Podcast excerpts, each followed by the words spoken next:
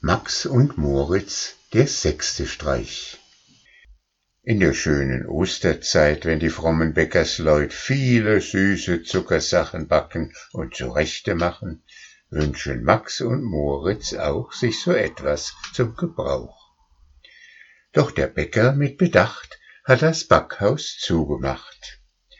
Also will hier einer stehlen, muss er durch den Schlot sich quälen. Ratsch, da kommen die zwei Knaben durch den Schornstein, schwarz wie Raben. Puff, sie fallen in die Kist, wo das Mehl darinnen ist.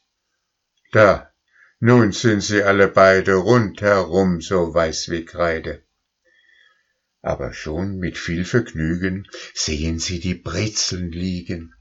Knacks, da bricht der Stuhl entzwei, schwapp, da liegen sie im Brei. Ganz von Kuchenteig umhüllt stehen sie da als Jammerbild. Gleich erscheint der Meister Bäcker und bemerkt die Zuckerlecker. Eins, zwei, drei, eh man's gemacht, sind zwei Brote draus gemacht. In dem Ofen glüht es noch, ruff damit ins Ofenloch. Ruff, man zieht sie aus der Glut, denn sie sind nun braun und gut. Jeder denkt, die sind perdu, aber nein, noch leben sie. Knusper, knuspert wie zwei Mäuse, fressen sie sich durchs Gehäuse. Und der Meister Bäcker schrie, ach herrje, da laufen sie. Dieses war der sechste Streich, doch der letzte folgt sogleich.